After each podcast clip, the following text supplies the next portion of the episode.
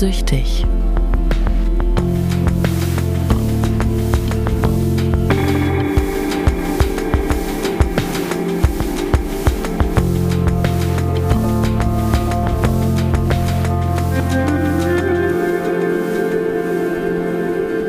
Ich habe ein bisschen Respekt vor der heutigen Folge, weil wir reden über Lügen und damit Leben. Mhm. Lüge, Liebe, Beziehungen, Freundschaften, alles unter dem großen Thema Lüge.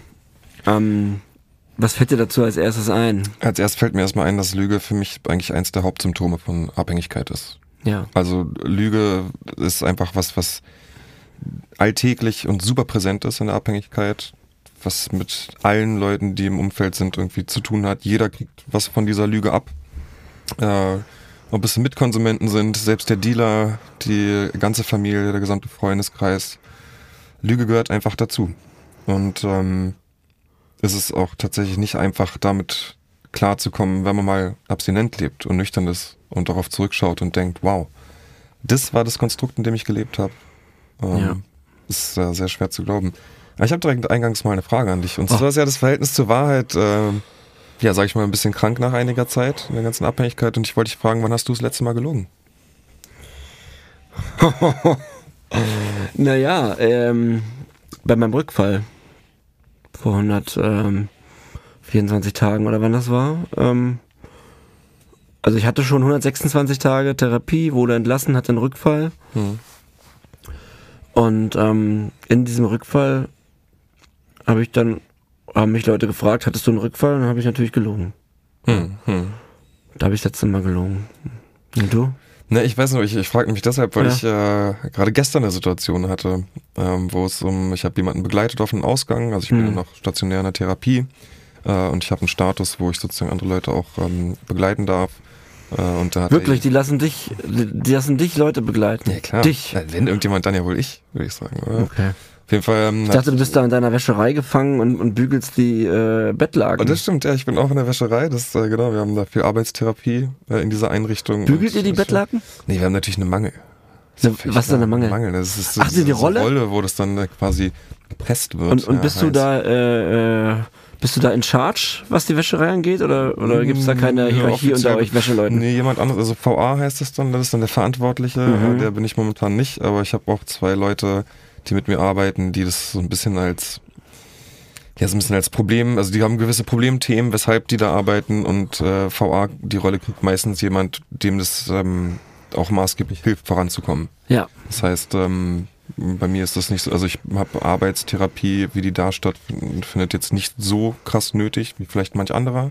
Ja. Da hat ja jeder ähm, seine eigenen Baustellen. Bei mir sind es halt andere, mehr so auf der ähm, psychischen Schiene. Ähm, Warst du schon mal in VA für was?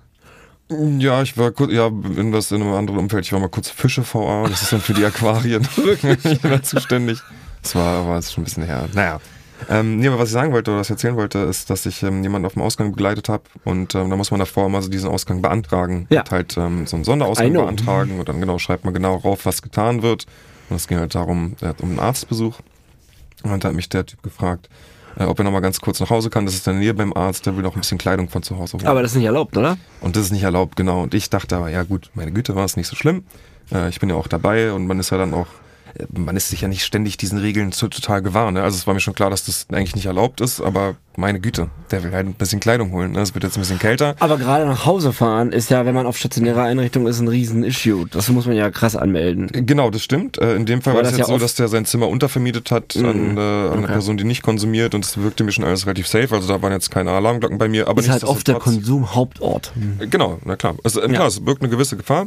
Ich war ja aber dabei, also ich fand es jetzt nicht so tragisch in dem Moment äh, und bin dann mit dem zu, zu ihm nach Hause gefahren. Wir haben die ganzen Sachen geholt und ich meinte noch, er soll es bitte nicht äh, weitergeben, weil ich äh, abends noch einen wichtigen Ausgang habe, den ich antreten möchte. Ich, ich mit meiner Freundin und ein paar Kumpels wollte ich Burger essen gehen. Äh, und wenn dieser Regelbruch hätte halt zur Folge, dass ich eine Ausgangssperre bekomme. Das heißt, ich habe nochmal gesagt, du pass auf, bitte nicht sagen, ne, weil ich habe heute Bock rauszugehen. Und dann sind wir äh, angekommen und irgendwie zwei Stunden später kam dann eine andere eine Rehabilitantin zu mir und meinte, du John, du weißt schon, dass du den nicht mit hättest nach Hause begleiten dürfen. Ne? Mhm. Ich dachte, nein, jetzt hat er das weitererzählt. Äh, und, ja, ja, und dann hieß es halt, ja, John, wenn du das nicht selber aufmachst und jetzt zum Therapeuten gehst, dann mache ich es für dich. Natürlich. Ähm, ja, natürlich. Wer mal auf Therapie war, weiß, dass es genauso funktioniert Ja, ja, ganz und dass genau. das auch gut ist. Mhm. Ja, in dem Fall fand ich es jetzt nicht so gut, aber Hm. ähm, ja, ich bin dann selber äh, aufmachen gegangen und habe dann aber einfach mit dem, mit dem, den, den ich begleitet habe, mit dem ich davor noch gesprochen und wir haben dann vereinbart, dass wir einfach sagen, weil der ist noch ganz am Anfang der Therapie und kriegt sozusagen noch nicht wirklich eine Strafe dafür. Ja. Und dann hat er einfach vorgeschlagen, dass wir sagen, er hätte gesagt, es steht auf dem Ausgangszettel und mich sozusagen angelogen hat und ich das halt alles nicht wusste und dachte, dass der Ausgang bedeutet, wir fahren zum Arzt und zu ihm nach Hause. So, und dann haben wir das halt den Therapeuten gesagt und ich habe keine Strafe bekommen. Das heißt, ich habe gestern gelogen. Und das weiß jetzt auch die Einrichtung. Das weiß jetzt auch die Einrichtung, wenn der Podcast released wird, ist nicht so wild. Okay, das äh, musst du halt jetzt aushalten dann. Aber das werde ich aushalten, ja. Aber Aber klar, es war grundsätzlich falsch. äh, Und da merke ich halt selber noch, dass ich da manchmal ein bisschen zu lax bin. ja, man muss das vielleicht kurz erklären. Das, äh, dieses ganze Ausgangsanträge stellen in den Therapieeinrichtungen hat natürlich einen Sinn, dass man sich im Vorfeld Gedanken macht, wo gehe ich hin, was mache ich, mit wem mache ich das und wann bin ich wieder zurück. Weil man, weil dadurch wird quasi der, der Drang einer, zu einer Impulshandlung, das war ja jetzt auch keine drogenspezifische Impulshandlung, es ist aber ein Impuls, ah fuck, ich will noch das holen, lass uns doch eben jetzt kurz nach Hause fahren. So, aber da ist die Frage, wo fängt man an, wo hört man auf? Und äh, auf Therapie nennt man das, was euch bei einem passiert ist, ein Verhaltensrückfall. Also Ja. Im, Im größeren, also ne, das ist jetzt keine Riesennummer, aber es ist ein Verhaltensrückfall, weil man hat es eben nicht angemeldet, man hat was anderes gemacht und das gleiche ist ja, äh, da sind wir genau beim Thema. Ich habe eben mit dem Geld, was du mir gibst, eben nicht eingekauft. Ich war damit äh, Kokain holen und habe mir das quasi selbst erlaubt. Genau. Und deswegen wird in den Therapieeinrichtungen das auch hart sanktioniert, äh, je nachdem wie groß die Lüge war oder, oder das andere Fehlverhalten, dass man mal, dass Leute mal auf dem Ausgang noch was anderes machen, das passiert äh, auch äh, sehr oft. Also das ist quasi eines der Hauptvergehen ist quasi, dass man eben dann noch woanders war. Man darf ja am, am Anfang sogar gar nicht in irgendwelche Läden rein, sondern darf nur straight von A nach B und wieder zurück. Und da weiß ich noch am Anfang, da passieren dann, ah, wir waren noch beim Supermarkt und dann sieht aber ein anderer Rehabilitant, dass die da am Supermarkt waren. Ah, ich glaube, die Geschichte kommt ja auch bekannt vor. bekannt vor, ja, du Arsch. Komisch, komisch dass sagen- du immer involviert bist. Komisch, ne? Ich, das ist übrigens in meinen Augen kein Verhaltensrückfall, sondern einfach ein Regelbruch. Okay, ja. So, ein Verhaltensrückfall wäre, glaube ich, normal was anderes. Ja, wenn man aber sagt, ich mache das Es und man macht dann was Richtung. anderes, ist das halt schon, es geht in die Richtung. Ja. Und ich, ähm, ich war einfach, warum ich da, ich bin einfach, habe einfach so viel gelogen. Und zwar äh, eigentlich mein ganzes Leben, dass, es, dass ich es eigentlich fast nicht mehr kann jetzt. Also was heißt nicht mehr kann? Ich habe jetzt nicht mehr gelogen seit eben 127 Tagen ähm, und 126, nee Quatsch, 124 glaube ich. Spielt ja auch keine Rolle. Ähm, irgendwas über 120 und das fühlt sich verdammt gut an Hm, hm. dass man eben auch, auch, auch kleinste Lügen nicht, dass man die Wahrheit sagt. Und ähm, ich ertappe mich natürlich daran, manchmal ein bisschen zu übertreiben bei irgendwas oder wenn er sagt, nee, nee, komm, das macht doch gar keinen Sinn, ob es jetzt 120 oder 180 Minuten sind, seitdem ich äh, das Spiel zu Ende gesehen habe im Fernsehen, jetzt mal als Beispiel, dann das spielt ja keine Rolle. Aber also ich Ja. habe früher immer die Witze größer gemacht, wenn ich irgendwie Stories erzählt habe. Ja, das habe ich immer okay. viel übertrieben. Aber es ist ja auch, das, das, das ist ein Flunkern. Genau. Aber ich bin sehr glücklich damit, dass ich, das ist, weil für mich ist es eins der Hauptlaster, Ja, ja. ähm, die mich eben abends schlecht einschlafen lassen, die mich auch manchmal mitten am Tag, das kommt dann wie so ein kalter Schauer über mich rüber von fuck, was hast du alles gelogen? Und weil bei mir auf Therapie kam raus, im Gespräch mit meinen Therapeuten, ähm, da fängt man ja viel früher an, ne? also da geht's darum, wann habe ich angefangen zu konsumieren, warum habe ich konsumiert, warum war ich da vielleicht äh, offen zu, gibt's da eine genetische Veranlagung, haben deine Eltern viel getrunken, deine Großeltern, wie lief deine Sozi Sozialisation ab? Und da kam raus, dass, dass mein Verhältnis zur Wahrheit, seitdem ich fünf, sechs Jahre alt bin, ähm, krass gestört ist. Also ich bin im relativ strengen Elternhaus aufgewachsen und für mich war jetzt, jetzt kann ich das feststellen, das wusste ich auch bis vor ein paar Wochen noch nicht, dass äh, Also war mir gar nicht so bewusst, man verdrängt ja auch viele Sachen, aber ich habe meine Eltern schon mit fünf, sechs Jahren angelogen. Was kann ich mir darunter vor... Also was wäre sowas dann als Beispiel? Na, zum Beispiel äh, Klassenarbeiten oder Tests hm. innerhalb des Schulhalbjahres. Also das ist ein ganz einfaches Beispiel. Das habt ihr die Klassenarbeit geschrieben? Nein. Hm. Schreibt ihr nicht morgen diese Klassenarbeit? Nein. Hm. Dann kommt natürlich raus, wann wir die Klassenarbeit schreiben. Oder ich habe mal eine Klassenarbeit gemeldet in einem hm. Fach, wo ich äh, nicht so schlecht war. Ich hatte halt Angst vor, vor Ärger, hm. vor Stress, auch vor negativem Feedback natürlich, hm. wenn hm. ich nicht eine Note gebracht habe, die die zur ähm, Befriedigung zu Hause geführt hat und das kam leider öfter vor. Also Konfliktvermeidung, ganz klassisch. Ganz klassische Konfliktvermeidung und mich selbst beschützt. Ich habe dann quasi lieber, wenn die Zeugnisse kamen, dann mhm. einmal den Ärger bekommen, mhm.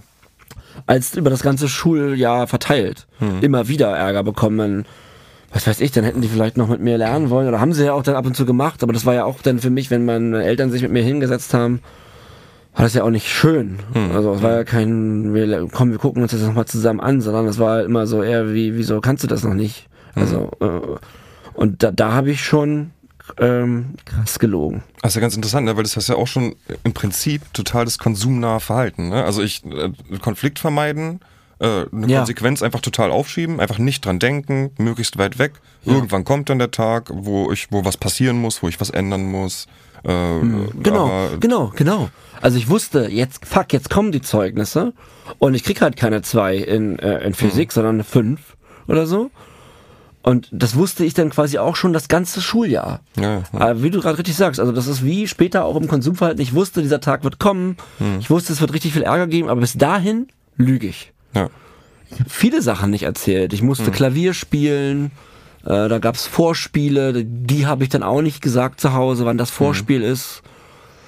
Und so weiter. Ähm, ich habe quasi, ja, es, es war ja aber auch eben manchmal ähm, auch ein bisschen mehr als nur Ärger, den ich bekommen habe. So, mhm. das war schon mhm. auch ein bisschen ähm, ein bisschen mehr Stress und damit habe ich mich als, also hat ja das Kind in mir hat sich da quasi einfach äh, auch beschützt. Mhm.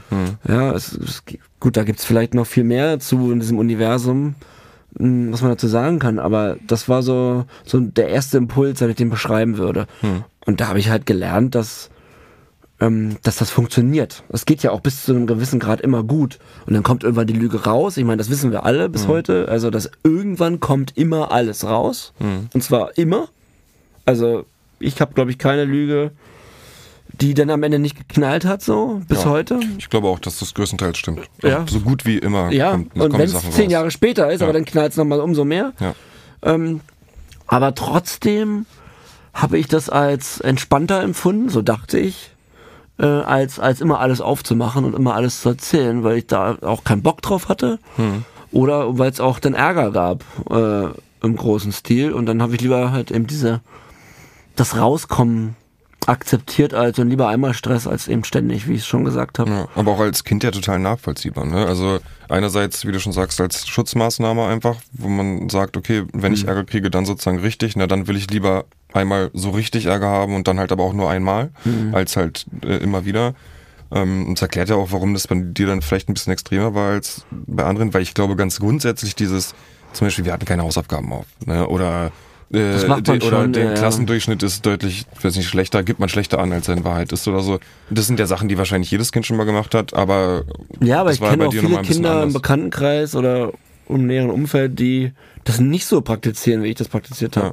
Nee, nee, das scheint ja, schon extremer zu sein. Hängt ja auch mit der so kompletten Sozialisation zusammen ja. und wenn du dann einmal gemerkt hast, dass es funktioniert, dass du damit weiter durchkommst, ähm, und so hat sich das irgendwie durch mein Leben gezogen von Anfang an. Also ähm, das war dann auch später als Jugendlicher, ich habe da auch gelogen.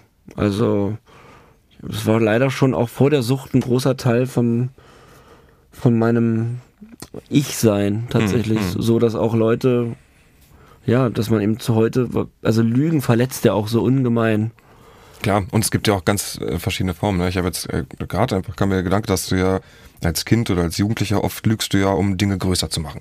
Mhm. So, um vielleicht ein bisschen dich krasser darzustellen, als du eigentlich bist, um irgendwas spektakulärer zu machen, eine Geschichte, wie auch immer. Äh, und dann, jetzt gerade bei unserem Beispiel, was ja Konsum ist, gibt's ja auch dieses Lügen, um halt zu verschleiern, zu verstecken äh, und einfach also ja, was halt eine ganz andere Intention hat. Ne? Ich will jetzt nicht nur zeigen, dass ich gut bin, sondern jetzt will ich irgendwie Dinge verstecken, die ich tue. So, das Hm. ist ja eine ganz andere Geschichte eigentlich. Ja. Ne? Das ist dann auch nochmal viel verletzender. Also wenn mir jetzt, ne, weiß nicht, äh, mein Sohn einfach nur erzählt, dass er äh, irgendwas viel besser gemacht hat, als es eigentlich passiert ist, so dann ist das ja gar nicht unbedingt verletzend. Wenn Ja, er ja. aber was geheim hält vor mir, so dann Ja. ist das ja eine ganz andere Geschichte. Ja, man muss sagen, als das dann losging mit dem Konsum, da hat es eigentlich sehr schnell angefangen, dass man, ich habe ja relativ schnell viel konsumiert oder sehr schnell regelmäßig, also jedes Wochenende Minimum dann. Und da hat man auch schon angefangen, dies, so selbst diesen Konsum, wo ja vielleicht die ersten Monate noch alles unterhaltsam war, hat man aber auch schon äh, vor gewissen Leuten gelogen. Ja, da war jetzt noch nicht die großen Konsum äh, aber vor Leuten, wo man wusste, ah, der ist nicht dabei, äh, nicht im Game, wie man so schön sagt, ja, dass man dem das Gefühl gibt, du, ich nehme ja gar nicht so, ich mach das ja nur ab und zu und Wo man eigentlich auch selbst schon weiß, dass es da was Falsches hinter ist. ja, ne? und derjenige hat vielleicht noch gar nicht nachgefragt Ja, oder so. Man hat aber da schon versucht, den Schutzschild aufzuspannen. Genau, man legt die ersten Steine legt man schon mal auch so ein bisschen für die, für was vielleicht auch noch kommt. Ja, keine Ahnung, warum Ja, man das ja. macht, aber das ist, äh, äh, das, das ist sehr schnell passiert, dass man vor allen anderen, die nicht Kokain genommen haben, äh, da- das verleugnet hat Ja. und gelogen hat. Es geht dann los, zum Beispiel, man hat vielleicht eine Partnerin, also ich habe zum Beispiel durch Lügen äh, alle Beziehungen der letzten Jahre, also durch, durch meinen Konsum und die damit zusammenhängenden Lügen vernichtet. Ja, ich auch. Kann ich genauso unterschreiben So, für mich. Ja, Und, und, und ich glaube, dass das Lügen neben dem, dass man sich manchmal mor moralisch fragwürdig verhält, durch seinen Realitätsverlust Dinge tut, dumme Nachrichten schreibt, ähm, den falschen Menschen zur falschen Zeit kontaktiert oder alle, es gibt ja so viele Beispiele, wo man sich, wo man durch den Realitätsverlust dann irgendwie denkt, ähm, das ist jetzt die, das ist jetzt, das wäre jetzt eine gute Idee, das zu tun. Hm. So, also, ähm, aber das, das ist das eine, aber das, das Lügen neben diesem, was ich gerade meinte, ist, glaube ich, einer der Haupt äh, zwei, drei Faktoren, warum man die nächsten Menschen, äh, warum es un, untragbar ist, für Leute irgendwann mit uns abzuhängen. Total. Vertrauen ist ja auch das, was im Endeffekt so eine Beziehung kittet. Äh, man pflegt ja die Beziehung zu Menschen, denen man auch vertraut. So, Ja. Und man kennt es ja, also ich kenne es ja auch selbst, wenn ich weiß, dass ich jemand nicht vertrauen kann oder wenn er irgendwelche, wenn ich weiß, dass der lügt, so, dann, dann liegt mir ja, also dann, dann erstmal reagiert man natürlich darauf und wundert sich, aber irgendwann merke ich ja, okay, da liegt mir nicht mehr viel in der Beziehung. Also das kann ich auch total nachvollziehen. Eine wichtig, also das, das Wichtigste in zwischenmenschlichen Beziehungen ist ja Vertrauen offensichtlich. Genau, und ähm, wenn ich meiner großen Liebe nicht sage, was los ist, oder ehrlich bin, wem soll ich das denn sonst noch sagen auf dem Planeten? Da ist ja niemand. Also, also wenn ich eigentlich, also jetzt nüchtern betrachtet, ist doch ganz klar, dass jemand, der dich wirklich liebt, mit dem du den Rest deines Lebens zusammenbleiben willst, dass du nicht in der Lage bist, denjenigen wirklich alles zu sagen. Das ist doch unfassbar. Ja. So, und ähm, das habe ich aber gemacht, und zwar in allen der letzten Beziehungen. Und dann stehst du, also ich weiß gar nicht, wo ich da anfangen soll. Ja, vor allem, man denkt ja auch in dem Moment, dass man irgendwas damit, also man schützt ja eigentlich was oder man möchte Man ist etwas ja nur schützen, feige aber auch. eigentlich ist man, genau, aber man möchte eigentlich irgendwo, genau, man möchte, man, man glaubt, man schützt damit was oder erhält die Beziehung dadurch, indem man jetzt nicht die Wahrheit sagt. Eigentlich macht man sich ja total kaputt, so, weil es kommt ja, wie wir schon eingangs meinten, einfach alles raus oder wird ja auch bemerkt. Gerade wenn es um Drogen geht, äh, sind das ja auch oft total lächerliche Lügen. Also wo ich, das ist halt das ganz einfache Beispiel, dass ich äh, irgendwie äh, zwei Stunden nach Schulschluss nach Hause komme mit feuerroten Augen äh, und völlig dämlich am Grinsen meiner Mutter sage, ich habe nicht gekifft. Ja. So, was ja. Der Klassiker. Absolut, aber was ja so lächerlich eigentlich ist. Ja. oder, oder auch dann halt irgendwann später der Partnerin, wenn ich riesen Teller habe, also äh, riesen Pupillen äh, und äh, mein Kiefer malmt äh, und mir wird halt gesagt, ey, du hast doch gekokst und ich sag so, nee, auf keinen Fall, habe ich nicht. Also dann ist das Ja, ja, ich hab- das ist ja wie ein schlechter Film. Ich habe, glaube ich, in meinem ganzen Leben, wenn meine Mitbewohner mich gefragt haben, ob ich konsumiert habe, immer gelogen. Ja. Ich habe ich hab denen nicht einmal gesagt, ja, ich habe konsumiert. Dieser Satz ging mir über Jahre, also bis dort eben nicht mehr gewohnt habe, ging mir nicht über die, über die Lippen. Ja. Geht ja, also schafft man ja auch kaum. Ne? Das ist aber auch was, was ich oft Ja, aber dachte. vielleicht wäre das doch mal toll Es gewesen. wäre, na klar, das Ja? Problem ist ja daran, man ist ja in dem Moment drauf. Ne? Ja. Und was ich auch, wo ich auch schon mit anderen Leuten Gespräche hatte, ist, wenn, wenn die merken, dass ich drauf bin, ja, das war halt auch schon ein bisschen her, dass ich das Gespräch hatte, aber ich habe auch ganz deutlich gesagt, ich, ich werde euch bestimmt nicht sagen, ja, ich habe gerade konsumiert. So, weil in dem, ich bin ja da gerade gar nicht ich selbst. Ja. Also es ist auch relativ schwer, es ist halt ein Symptom der Krankheit. Ne? Es ist auch schwer, jemanden, der im Zustand ist, vorzuwerfen, dass er gerade nicht zugibt, dass er konsumiert hat. Hm. Finde ich tatsächlich. Also es ist, ne, die, man ist ja, ja, man habe ist ja nie nicht nachgedacht. Ich weiß nur, dass es unmöglich war für mich, meiner großen Liebe jetzt zu sagen, ja, ich habe konsumiert. Ja, das klar, War, das, das geht halt kaum. und das, aber wenn du das halt über Jahre machst, also da, da bröckelt, bröckelt, also da bröckelt ja jeden Tag, kannst du, wenn du diesen Kuchen hast, der die Liebe ist, und schneidest jeden, jeden Tag ein Stück ab und dann ist halt am Ende nichts mehr da. Ja. Und genau das ist bei mir passiert. Und dazu kommen natürlich dann noch Diebstahl, Betrügereien und was alles mit dem, und das ist ja, ist ja auch alles eingebettet im Konstrukt der Lüge. Total. So, ja, ähm, Da gehört ja auch viel mehr dazu als Konsumleugnen, wie du schon sagst. Und es kann der, der Gegenüber, äh, das Gegenüber äh, weiß ja dann auch schon, okay, das Vertrauen ist halt weg. Ne? und dann ist ja, ja, und dann, und das, dazu kommt dann halt auch noch, dass dann im Konsum, ähm, ja, die Emo- Emotionen einfrieren. Also man, man, man sagt immer, man, oder man versucht was zu fühlen, aber du bist nicht imstande, wirklich was zu fühlen. Deswegen kannst du auch dann den Schmerz, wenn deine Partner ähm, weinen, weil du eben schon wieder drauf bist oder weil du schon wieder was verpfändet hast oder weil du vielleicht einfach nur ein Arschloch wieder warst an dem Tag, ähm, bist du dann auch nicht imstande, ähm, darauf einzugehen oder, oder vielleicht auch die Konsequenz zu treffen, ey, ich höre jetzt einfach morgen auf. Dieser, also man denkt das immer wieder, aber ähm, im Grunde ist die Sucht, weiß ich nicht, wenn ich es jetzt kurz sagen müsste, das ist ein Kreislauf aus Beschaffung und Lüge. Ja, absolut. Ja, weil es geht immer, du lügst beim Beschaffen, du lügst beim Konsumieren, du lügst beim Runterkommen. Und wenn du dann mal nüchtern bist den einen Tag oder die zwei Tage, dann lügst du ja auch, weil du hast ja davor konsumiert und, und beschafft und du wirst morgen wieder beschaffen Ja. und konsumieren. Also was hast du gestern gemacht, was machst du morgen? Da lügt man ja auch. Ja, also selbst dann im nüchternen Zustand, man lügt ja komplett um seine, damit einem die, die Substanz nicht abhanden kommt Ja. Damit eben dich keiner einweist in der Klinik oder man versucht ja alles aufrechtzuerhalten, um in Ruhe zu konsumieren Ja, zu können. ja. Dabei zerstört man eben dadurch alles um sich herum. Ja, es ist auch ein ständiges, äh, man lügt sich auch selbst die ganze Zeit an. Man lügt also sich, genau, allein dieses einmal konsumiere, also einmal nehme ich jetzt noch was, einmal baller ich noch oder hol mir was und dann mache ich mir darüber Gedanken, was wirklich passiert. Oder und dann höre ich auf. Und dann mache ich das und dann mache ich jenes. Ja. Das passiert ja im Endeffekt nie. Oder irgendwann passiert es hoffentlich. Wahrscheinlich erst dann, wenn man alles verloren hat. Mhm. Aber ähm, man ist ja, also man verarscht sich ja die ganze Zeit selbst. Das war bei mir auch so. Oder ich habe, was ich auch häufig gemacht habe, ist, dass ich mir äh, ein, Koks-Taxi gerufen habe. Dann habe ich mir eine Kapsel geholt, Ja, also ja. für 50 Euro was.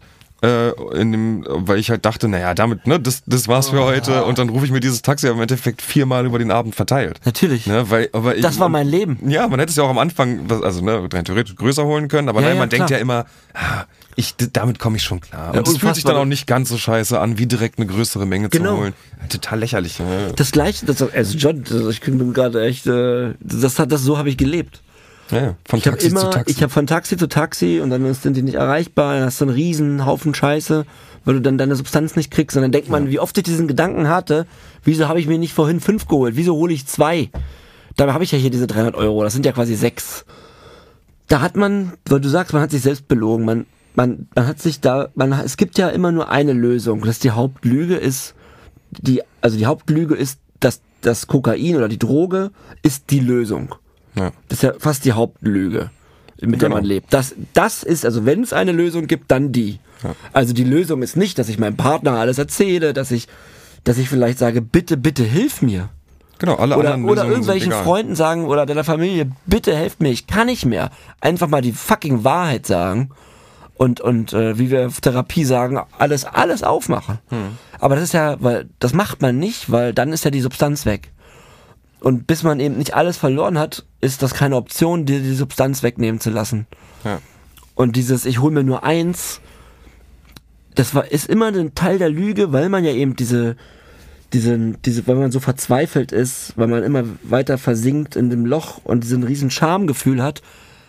Deswegen holt man dann nur das, diese Minimal, Ja. diese Mal, Minimalmenge, äh, ist dann aber nicht imstande, man, man sagt sich wirklich jeden Tag, ich hole jetzt nur das eine. Ja. Und dann höre ich auf. Also das habe ich mir auch oft gesagt. Ich weiß nicht, wie oft ich auf der Straße stand und stundenlang gewartet habe, der kommt nicht. Und ich so, hey, was machst du eigentlich hier? Weil, kennst du diese Momente, wo du wartest? Ja, klar. Und in dem Moment, wo du stundenlang wartest im Regen, jemand ruft an, wo bleibst du denn? Wann kommst du denn? Ich so, ja, ja, ja. Äh, Und das, er kommt nicht, er kommt nicht. Und in dem Moment hinterfragt man schon, was mache ich eigentlich hier? Ich kann doch einfach nach Hause gehen und einen schönen Abend haben. Ja. Aber, und dann belügt man sich wieder selber. Ja, vor allem verschiebt man ja auch teilweise andere Termine dann für sowas. Ne? Also im besten Kumpel treffen oder so, oder jemand wirklich wichtig im Leben treffen äh, und der Ticker kommt zu spät, äh, dann verschiebt man das nochmal eben, vielleicht sogar auf einen anderen Tag, weil es irgendwie gar nicht mehr, weil halt das Wichtigste ist halt in Alles dem Moment sowas. die Beschaffung. Ähm, ja, also wirklich ganz schlimm. Ich habe ja, oh, fällt mir gerade ein, das ist eigentlich Prinzip schon ganz, ganz lustig ist fast schon. Ich habe auch selbst Dealer dann angeschrieben, wenn die nicht kamen, so nach dem Motto, ja, ich habe gleich noch einen wichtigen Termin, wann bist du dann da? Kannst du ein bisschen früher da hab ich sein? ne? Was ja auch wieder in dieses Lügending reinpasst. Auch was ganz Kleines und was völlig Bedeutungsloses, aber Wahrheit ist einfach in dem Moment völlig egal. Und klar, man kann jetzt auch sagen, man muss jetzt auch nicht ehrlich zum Dealer sein, so, aber das gehört ja auch, dazu, also ne, es geht bis ins Kleinste geht es rein. Ähm, einfach um so schnell wie möglich irgendwie wieder einen Kick zu haben oder halt irgendwie wieder nachlegen zu können. So, und dafür ist man halt bereit, so ziemlich jeden Scheiß zu erzählen. Ja, jeden Scheiß. Hat irgendjemand bei dir in deinem Umfeld eigentlich ähm, gewusst, wie schlimm dein Problem ist? Und, und, und, also die musst du ja dann quasi, das ist die Frage, jemand, der das dann so wusste, war bei mir auch, dass man diese, diese Menschen, die man so geliebt hat, dass man die ja dann auch quasi nicht nur etwas angelogen hat oder, oder täglich irgendeinen Schwachsinn erzählt hat, sondern die hat man ja quasi im Kern der Sache angelogen. Hm. Also Ähm. die Sucht quasi ver verleugnet. War das, gab's das bei dir? Leute, die, die Leute, die nicht sozusagen, die, die ich mit der, denen ich gegenüber die Sucht verleugnet habe? Ja, Oder aber, die Bescheid aber, wussten aber den, Lieb den Liebsten. Also, Ja, also bei mir ist es schon relativ lang oder halt sehr früh äh, habe ich das schon komplett aufgemacht gegenüber meiner Familie Okay. ähm, und so. Also ich war mit, ähm, ich war schon sehr früh als junger Erwachsener das erste Mal in Entgiftungen und so und auch immer mit der Unterstützung meiner gesamten Familie und auch meines Freundeskreises. Das heißt, ich gehe damit schon sehr lange sehr offen um. Aber ich glaube, bis zum Schluss wusste im Prinzip keiner, wie krass es eigentlich war. Also vor allem, weil ich in den letzten Jahren auch noch ähm, angefangen habe, Tabletten dazu zu konsumieren, ähm, mir Medikamente verschreiben zu lassen beim Arzt, äh, von denen zum Beispiel Teile meiner Familie wussten, aber die wussten alle nicht, dass das halt auch ein starkes Rauschmittel ist. aber das meine ich ja, das Ähm. war die Frage. Dann hast du die ja auch wieder. Die, also die, du, Genau, die also- dachten, sie wissen das, Das aber du hast du, sie okay. wieder belogen. Ja, okay, nee, genau, das gab's. Also ich, genau, ich habe sogar mehrere Leute so integriert, dass ich mir quasi Konsum erlauben kann, weil ich bin ja süchtig. Ne? Ich kann mich ja immer darauf berufen zu sagen, ja, aber du weißt doch, was mein Problem ist. Ja. Äh, und so ist ja auch nur möglich, dass man zum Beispiel auch sagt, du, ich habe jetzt wieder Schulden bei einem Dealer und ich muss da unbedingt raus. Ne? Und, Das hab ich auch gemacht, Also so, ja. ne, um nochmal Geld zu bekommen und dann aber halt wieder neue Schulden zu machen. Äh, und irgendwo ja auch damit zu spielen, mit dieser Halbwahrheit. Ähm, also ein ganz shady Game, was da eigentlich gespielt wurde, auch von mir. Ähm, ich habe aber versucht, kurz vor meiner ersten Langzeittherapie ähm, das schon irgendwo mehr aufzumachen.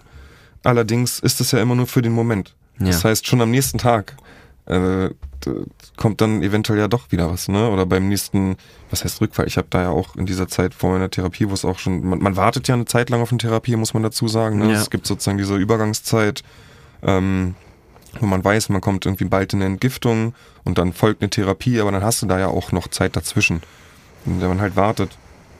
Und da wussten meine, meine nächsten Bekannten schon Bescheid, wie krass es ist, aber auch da habe ich nicht ganz, also habe ich jeden Tag mir auch irgendwie was Neues dann ausgedacht. Das dann auch am Abend eventuell wieder geöffnet.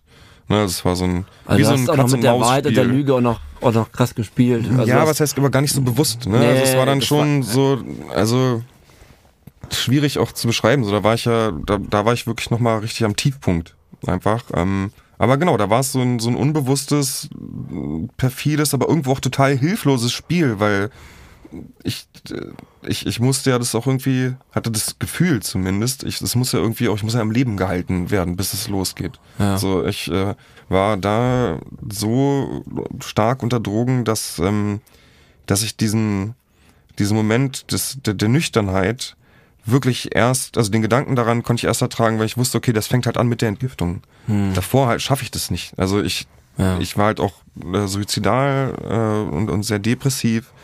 Ähm, also ich hatte wirklich Angst vor der kompletten Nüchternheit. Hm. Hatte ich auch natürlich. Das ist, Ja, glaube ich, ein. Riesenpunkt, warum man dann immer weiter konsumiert, wenn es dann alles schon so schlimm ist. Ähm, hast du Therapeuten mal angelogen? Auch am Anfang? Oder wie? Ja, ich habe Therapeuten am Anfang sehr viel angelogen, ähm, weil es auch bei mir zu Beginn noch viel mit Fremdmotivation zu tun hatte, warum ich überhaupt in Therapien gegangen bin. Ähm, aber das ist schon, das ist alles schon ein bisschen her.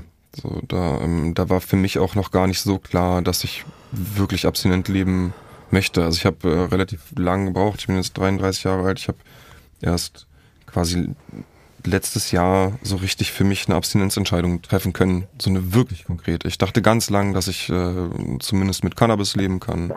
Ich dachte ganz lange, dass ich vielleicht ab und zu mal Amphetamine nehme. Ähm, und äh, habe immer, also das, die Vorstellung an so, ein- an so ein richtig nüchternes Leben war nie so richtig da. Auf der anderen Seite wusste ich, wenn ich mit Therapeuten darüber spreche, dann gibt es die ganze Zeit diesen Kampf zwischen mir und dem Therapeuten. Das kann ich dem ja so nicht sagen, quasi. Genau, oder Äh, wenn ich dem so sage, dann ist halt, ne, dann habe ich nicht viel von der Therapiestunde, sondern dann, dann geht's halt nur darum. So, um, dein, ist- um dein, was ist mit deinen Abstinenzgedanken Genau, um die? Abstinenzentscheidung. Das Ja, ist, äh, ja. fiel mir sehr schwer und das hat einige Zeit gebraucht, um jetzt an einen Punkt zu kommen, wo ich, äh, wo ich weiß, dass ich ähm, auf die meisten Substanzen mein Leben lang auf jeden Fall einfach verzichten muss. Und äh, zum Beispiel mit Alkohol, wo ich jetzt nie wirklich ein Problem hatte, halt auf jeden Fall noch jahrelang warten muss, um da überhaupt vielleicht mal wieder zum Essen ein Glas Wein zu trinken. So, das schiebe ich einfach so weit in die Ferne, dass es, das hast du in der anderen Folge schon mal gesagt, dass Mhm. es nicht so, dass es nicht so diesen endgültigen Charakter hat, äh, aber dass es erstmal klar ist, dass ich jetzt erstmal gar nichts konsumiere, also auch jetzt an Alkohol vor allem, ne, alles andere sowieso nicht. Und was in der Zukunft kommt, muss ich mal sehen, was Alkohol anbelangt. Aber am besten ähm, wäre es halt, wenn es halt nie kommt, ne, dass ich jemals wieder Alkohol konsumiere. Und wenn ich mir jeden Tag sage, heute konsumiere ich keinen Alkohol, so dann Genau. ist es ja auch mein Leben lang. Das ist ja der Klassiker, das kann man auch gerne wiederholen. Ähm, keine langen Ziele, nicht einen Monat, drei Monate, sondern immer nur für heute. genau, eine Und, Frage. und das funktioniert bei mir tatsächlich echt gut.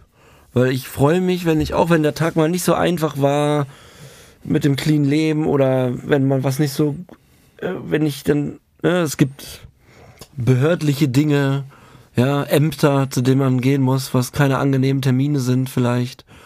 Und dann denkt man, ich hatte mal kurz vor ein paar Tagen den, diesen klassischen Gedanken, ach, dann ist da auch alles scheißegal. Weißt du so? Kennst, du, den- kennst du den? ja, klar, ich den. Und, aber das war nur so für eine Bruchteil der Sekunde und da wirkt zum Glück dann die Therapie, dass ich dann sehr schnell so, haha, nee, nee, nee. Also darauf falle ich jetzt nicht rein, ja. Ich weiß ja, wer sich da gerade wieder gemeldet hat, so, nämlich meine Krankheit. Die sagte, ja, komm, also wenn, eh, ist doch eh schon alles, ist doch eh schon alles im Arsch.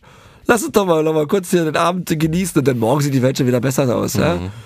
Und so, nee, nee, nee, nee, nee, nur für heute. Und dann kaufe ich mir einen geilen Burger, oder, weißt du, esse was Geiles, was heutzutage gut funktioniert bei mir, um so jetzt nicht krasse Suchtdruck, aber allein schon die kleinsten Gedanken, wenn man süchtig ist, dann weiß man, dass die, die kleinsten Gedanken, die immer wieder kommen, wie so kleine Spitzen an der Nadel, wenn die kommen und wenn man die nicht sofort mit seinem eigenen Bewusstsein bearbeitet, dass das, das ein größeres Problem werden könnte. Und in zwei Wochen hast du dann den Rückfall.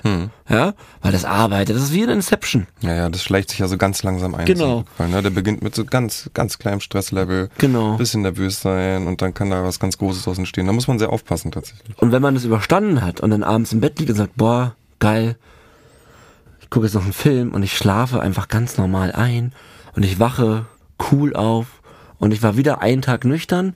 Ich habe einen Counter in meinem Handy, weshalb ich hier immer genau die Tage weiß äh, und den gucke ich mehrmals am Tag an. Hm. Ich will, dass diese Zahl nie wieder auf Null geht. Hm. Das ist tatsächlich für mich eine Kernmotivation. Also nicht eine Kern, aber es ist für mich ein großer Punkt. Ich liege abends im Bett, gucke da drauf und es ist auch vernetzt mit, äh, da können wir euch auch gerne, wenn ihr Fragen habt, immer per Nachricht Instagram, Sucht und Süchtig. Wir können euch äh, unsere Apps nennen. Es gibt da auch äh, soziale Aktivitäten, man kann halt lesen. Es gibt Menschen, die schreiben Berichte, die auch so und so viele Tage clean waren. Kann man sich, es ist auch mit äh, ein bisschen Community teilweise manchmal. Hm. Und ähm, mir hilft das einfach jeden Tag zu schaffen. Und dann werden die Tage halt immer mehr so. Ja. Ich weiß noch, wie stolz ich war, als es über 100 war. Ja, das Ja? fühlt sich wirklich super 100 an. ist ne? geil. Ja, ja. Als wir uns kennengelernt haben, waren wir, glaube ich, bei um die 20 beide. Ich glaube, es war so, ja, ich glaube so 40. Ist auf jeden Fall noch nicht so viel. Es war nicht viel und jetzt sind wir beide bei weit über 100 und das ist schon, ich finde das cool. Also klar, es Ja, ist cool, aber ich finde das auch diese super. Zahlen cool. Mir helfen diese Absolut. Zahlen. Also ich gucke tatsächlich auch jeden Tag auf meinen Counter. Ich finde Okay, das super. Ich hatte ja auch schon mal, ich habe ja ähm, vor gar nicht allzu langer Zeit schon mal eine stationäre Therapie gemacht, wo ich leider noch rückfällig wurde und habe da ja erlebt, wie es sich anfühlt. Da hatte ich auch diesen Counter und der ging dann halt wieder auf Null. Und den auf Null zu stellen, hart. war ein Scheißgefühl. Ja. Äh, das, ich hab's gehasst. Ja. Und Ja. ich bin so froh, jetzt wieder bei knapp 130 zu sein. Also es ist echt geil. ein gutes Gefühl. Vor allem, Ja. weil ich weiß auch noch genau, wie es das letzte Mal war, als ich bei, also ich glaube, das wohnen bin ich letztes Mal gekommen, bis 145 oder so oder bis 150. Mhm. Ja. Und ich, ich weiß halt jetzt schon, das, dieses Mal hört es halt hoffentlich nicht auf. Ja. Und ich freue mich schon, wenn ich dann meine längste Clean-Zeit bald Deine habe Bestmarke Leben. übertre- Meine Bestmarke übertreffen. Ja, das habe ich auch bald. Das kommt jetzt bald und Ja. da freue ich mich wahnsinnig drauf. Ja. Ähm, Ich habe auch ein paar Tagen meine Bestmarke und da freue ich mich auch echt mega drauf. Ja, das Ja, glaub ich. Ich habe noch mal eine Frage auch, und zwar noch was die Lüge angeht. Weil man ist ja immer ein Schauspieler als Süchtiger. Oh Gott. Wie ist es nicht mehr dieser Schauspieler zu sein für dich? Also wie ist es einfach mal frei zu sein? Wie fühlt sich das für dich an? Frei ist das genau das richtige Wort. Also, das ist, ähm, das ist brutal. Diese, dass man als Süchtiger zum Schauspieler seines eigenen Lebens wird, Hm. ist eine, eine Riesenlast. Anstrengend auch. Das ist mega. Und du sagst ja, also das ist ja, diese Nummer ist genau das richtige Wort, ich kann es gar nicht besser sagen. Du, du spielst nur noch eine Rolle. Und vor allen Dingen spielst du diese auch vor deinen engsten, liebsten Menschen. Hm. So, und ähm, es gibt natürlich Momente vor gewissen Menschen, da hat man keine Rolle gespielt. Mhm. Zum Beispiel die Kleinen, die man hatte. Hm. Da hat man darauf geachtet, dass man in seinem, in seinem Suchtdoppelleben hat man darauf geachtet, dass man da genügend Stunden vorher clean war. Ja, ja. Das muss ich schon sagen, Ja. aber alles, was da passiert, also es gab natürlich genug Momente, wo man, wo man nicht geschauspielert hat, aber das sind so Momentinseln fast.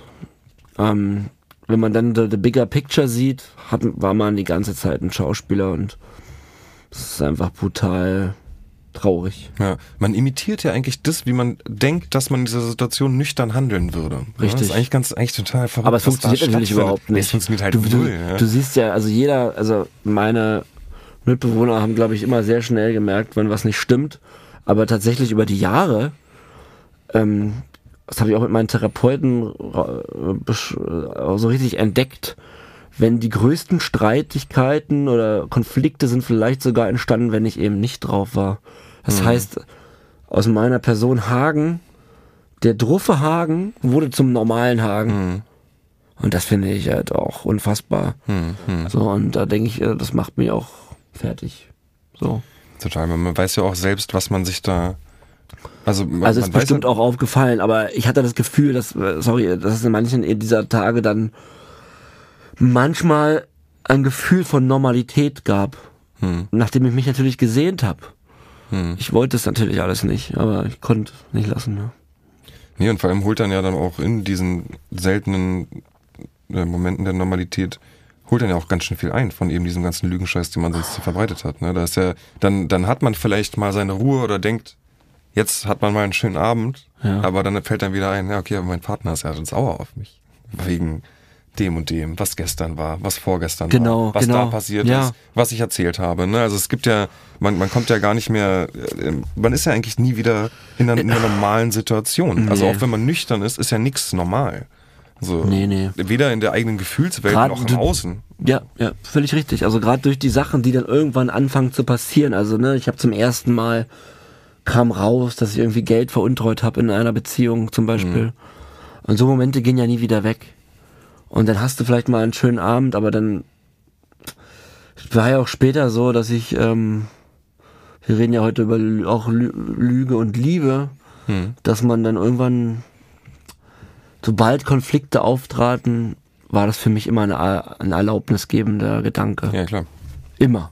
Also sobald der kleinste Stress war, natürlich durch mich verursacht, von mir kreiert, von mir größer gemacht, von mir verleugnet. Äh, und dann wird sich darüber natürlich, dann wird das besprochen. Und, und du bist halt komplett mit dem Rücken an der Wand natürlich.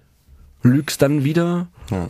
Dann kommt die Lüge raus. Und ähm, das hatten wir vorhin. Die einzige Lösung dann ist eben wieder nur erneuter Konsum, was ja alles nur schlimmer macht. Ja. Und das ist so dieser ganz schlimme Kreislauf und das macht mich, macht mich echt fertig, dass du eben auch die Menschen, die dir helfen wollten, die Menschen, die dich geliebt haben, dass du, ähm, dass die Liebe nicht stärker war als die Sucht. ja.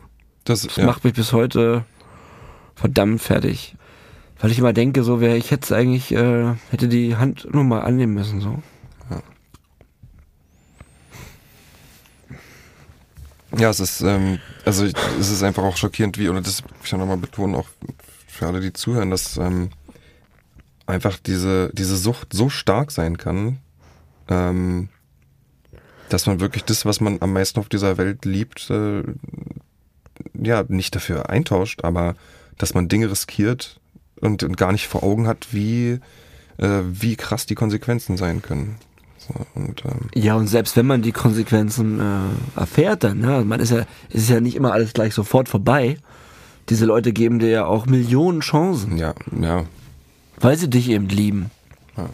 Wie du vorhin auch meintest, sie sagt zu dir, du, sie geht morgen, wenn du nochmal ballerst. Und du weißt das und du liebst sie und du willst es nicht, aber du bist halt in dem Moment ähm, ein ganz klassischer Junkie, der nicht zugänglich ist für normale Gedanken. Man ist halt in, komplett in seiner eigenen scheiß abgefuckten Realität so. Ja. Ich würde mal sagen, John, ich kann nicht mehr. ja. Emotionale Folge und Ich werde dich gleich mal drücken. Ja. okay, danke. Ja. Ähm, wir wünschen euch alles Gute da draußen. Wie gesagt, unser Instagram ist für alle eure Fragen und Anregungen offen, wenn ihr Themen besprechen wollt, wenn ihr Vorschläge habt, worüber wir mal reden sollen oder wenn ihr eure Geschichte erzählen wollt. Schreibt uns an, wir sind für euch da. Und ähm, genau, falls ihr auch merkt, dass ihr irgendwo in einem Lügenkonstrukt steckt ähm, oder dass ihr dabei seid, eure Liebsten zu verletzen oder irgendwas anderes am Verlieren seid, so dann, dann sucht Hilfe oder kontaktiert uns und wir reagieren auf alles. Äh, bleibt sauber. Bleibt sauber.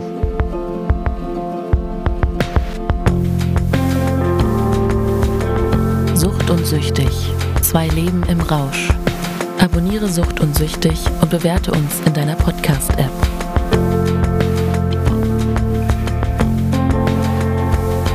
Sucht und Süchtig ist eine Produktion von Schönlein Media.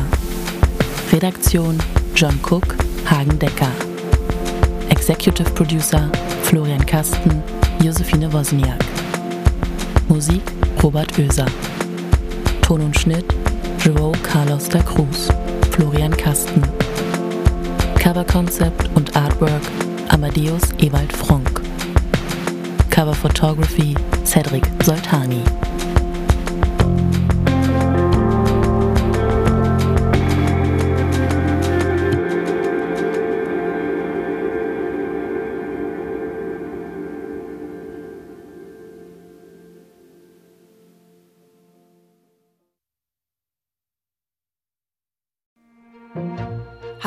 Gefragt, warum wir überhaupt süchtig werden? Wissen Daily beantwortet dir diese und viele weitere Fragen. Wir servieren dir deine tägliche Portion Brainfood zum Aufwachen, kurz und knapp in Zahnputzlänge. Wissen Daily. Jeden Tag in deiner Podcast-App.